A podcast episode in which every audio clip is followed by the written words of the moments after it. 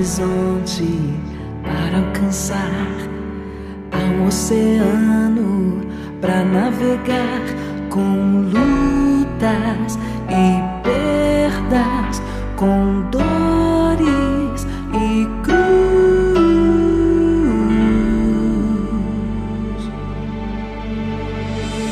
Este horizonte parece longe, mas para alcançar preciso. A palavra de Deus é do livro de Mateus, capítulo 11. Naquele tempo disse Jesus às multidões: Com quem vou comparar esta geração?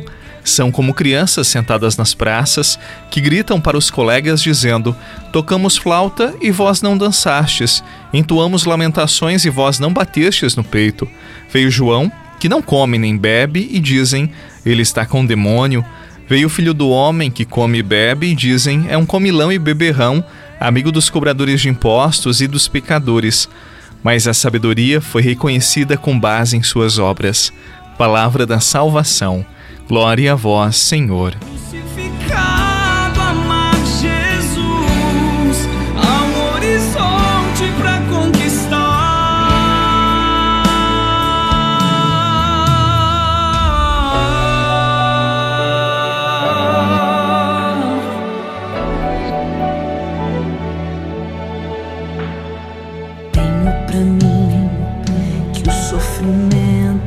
Da presente vida. Não tem proporção com a glória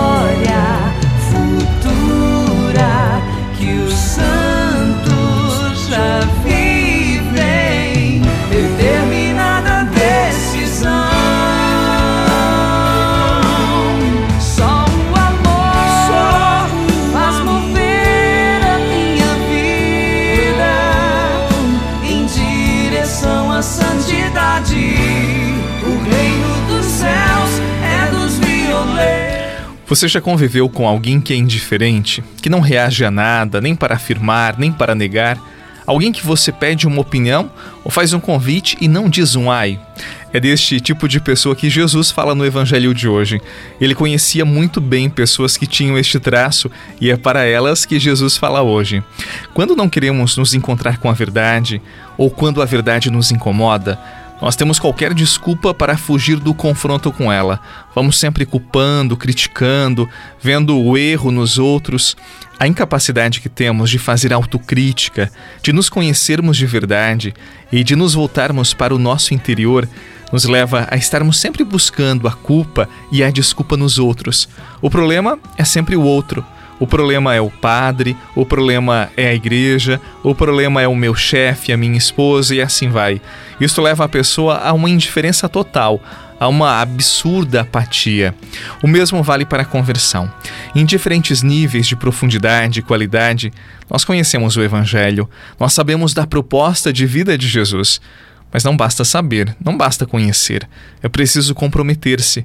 Não podemos ficar indiferentes à conversão que o Evangelho nos convida. É preciso entender que é para mim, cabe a mim e somente assim nós vamos nos comprometendo com Jesus e o processo de conversão se torna autêntico, verdadeiro e perdura na história.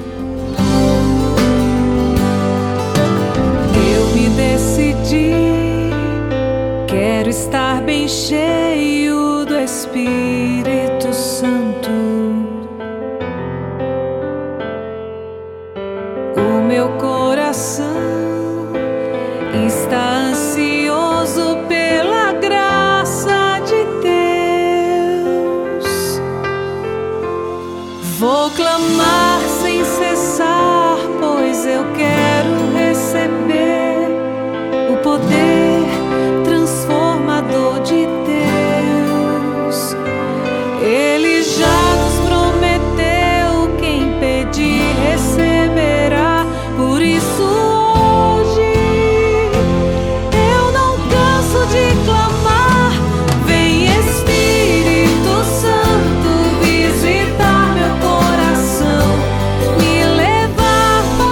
Jesus falou de crianças que ouviram flautas, música e não dançaram, não se alegraram. Nós ouvimos o Evangelho, nós fomos batizados. E aí, o que aconteceu conosco? Ah, padre, não senti nada de especial, nenhuma forte emoção, não senti arrepios. Não é isso que a palavra quer nos provocar. Isto é emocionalismo barato. Nós não oferecemos isto na Igreja Católica. A música tocada por Deus para mim e para você foi Jesus, a mais perfeita melodia do Criador. E aí, dançamos? Alegramo-nos? Ou até hoje somos cristãos mornos? Não sabemos direito o que queremos da vida, não nos comprometemos suficientemente com o Evangelho. Que Deus nos livre da indiferença, que Deus nos livre da insensibilidade. Sejamos pessoas decididas. Disse Jesus: quente ou frio, morno eu vomito. Que tenhamos a coragem de nos decidirmos pelo Evangelho. Que Jesus abençoe a sua sexta-feira, que Jesus abençoe a sua vida, especialmente neste tempo de pandemia, quando nos sentimos pequenos, frágeis e provisórios. Que desça sobre você, por intercessão de nossa querida Mãe, Senhora da Piedade, a benção do Deus que é Pai, Filho e Espírito Santo. Amém. Um bom dia e até amanhã, se Deus quiser.